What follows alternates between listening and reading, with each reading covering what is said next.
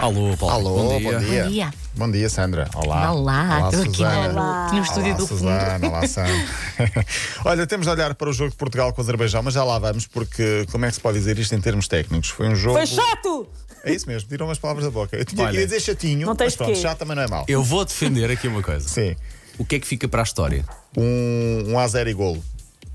Três pontos. Três meus pontos, amigos. mais nada, mais nada. Sim, é verdade. o Sejamos jogo estava tão bom pragmáticos. que eu mudei para o jogo da Bélgica. E depois acabei, mudei. depois pensei, "Hum, se calhar vou antes de tomar banho e depois Minuto- fazer à minha vida que isto aqui é, esta é perda, per- perda de tempo. Minuto 79, Paulo Fernandes. Malta, vou, Vou dormir. dormir. Amanhã. Sim. Pronto, já foi o rescaldo de Portugal. Estão Hoje a é ver dia- pelo meu silêncio entre Nem sequer vi o jogo. Mas é grande a seleção que nós temos. Sim, mas.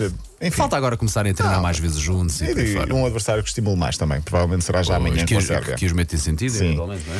Hoje faz anos Elton John, não é? 74, Uhum. estamos a assinalar a todas as horas. Exatamente. Ahm, é, é impossível não falar de Elton John sem falar de desporto, porque ele é viciado em futebol. Já falámos Uhum. disso aqui algumas vezes. Foi dirigente do Watford, co- o clube do coração. Tem uma bancada no estádio com o seu nome, portanto, no dia em que faz anos, temos obviamente de falar aqui. Quem não leu, que leia a sua biografia, ah, onde ele fala muito e bem do futebol. Diz até que o futebol lhe salvou a vida, porque ele estava em verdade por um caminho muito ah, negro a nível de, de bebida e, e- e droga e acabou por ah, ah, ver no futebol ali uma luz ao fundo do túnel. Ah, ajudou muito o Watford, ajudou o clube, ajudou a cidade. Parabéns, portanto, a Sir Elton John. É Sir, não é? Sir, não, estou, exatamente. não estou aqui equivocado. Condecorado. No Japão já começou o percurso da tocha olímpica, começou na última noite, uh, vai até Tóquio, saiu de Fukushima. Já sabemos que não tem público durante este percurso, ao contrário do que é normal. A tocha, eu quero re- realçar este facto, é uma tocha metálica em ouro rosa com o topo em forma de uma flor de cerejeira. Ai, Paulo, Que estás lindo. tão. Sim, Eva, é quase poético, quase Nojeira. O que é que aconteceu ao nosso Paulo Rico Calhau? poético. E tem um- Agora, de repente foi distingo uma flor de cerejeira. Ei, Foi delicado. a organização Tóquio 2020. É Tão falso está aqui, é tão falso que está aqui. Diz que isto é um raio de luz no fim da escuridão. Pronto, Ai, esperemos que Ah, sim. Ah, continua. Continua, uau. Pronto, poe- Paulo Rico, o poeta.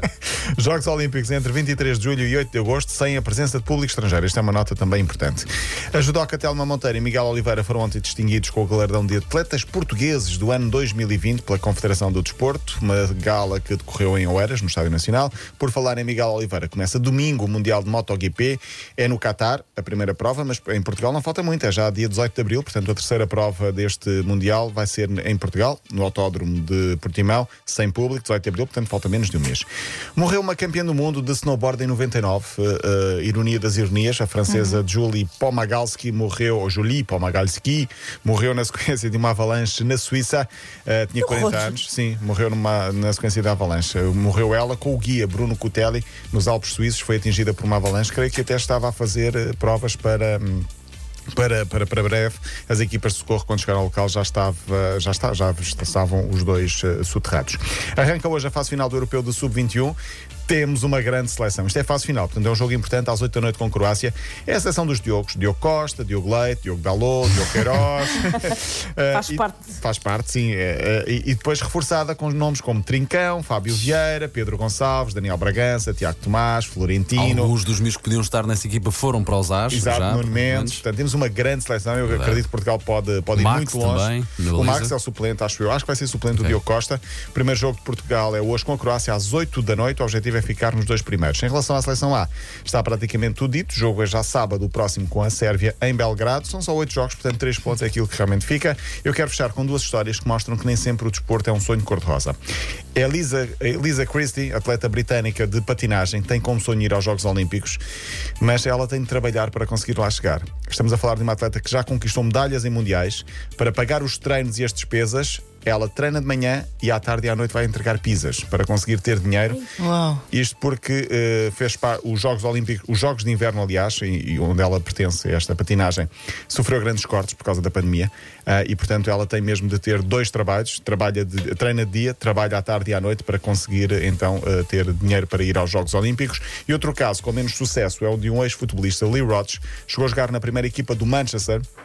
Na altura treinado por Alex Ferguson, jogou com Giggs, jogou com Beckham, jogou até Como é que se na Liga chamava? dos Campeões. Uh, Lee Roach, não é muito conhecido, também não, lembro, não me lembrava dele. Foi dispensado, acabou por ter uma carreira discreta, uh, abandonou o futebol aos 27 anos, disse que não queria nada com aquilo e agora é carpinteiro. Trabalha, no- criou uma empresa que remove paredes de pladur, uh, tornou-se eh, canalizador. e ah, diz que estão sempre a perguntar-lhe pelo Manchester United, quando o reconhece. Então, como é que foi o Manchester United? Ele diz que odeia que lhe façam essa pergunta, prefere até que nem se lembre de quem ele é, que é para não se lembrar desses momentos, mas ah, divorciou-se completamente do, do, do desporto, para, porque, enfim, não teve sucesso e então acabou por. E encontrou felicidade na Madeira, Boa. não é? Então Então é carpinteiro, então é carpinteiro, não é? Carpinteiro e canalizador. Muito bem, Paulo Rico. Fez as umas obras lá em Olha, há casa. falta, há Não, já falta de tenho, já- canalizadores. já tenho há uns falta Jorge, de canalizadores, não há muitos. A sério? É verdade, sim. Hum. Porquê é que dizes isso? Porque já, já sabes? precisei não, e Ah, não há. Sandra, não, se caminhes para encontra. a luz. Não caminhes, Sandra. É o Paulo Rico a montar-te uma cilada. Volta para trás. Paulo Rico, amanhã estás de volta. Susana. Até eh, é amanhã. Ora bem, eh, podcast, podcast da linha de passos disponível também em m80.ol.pt.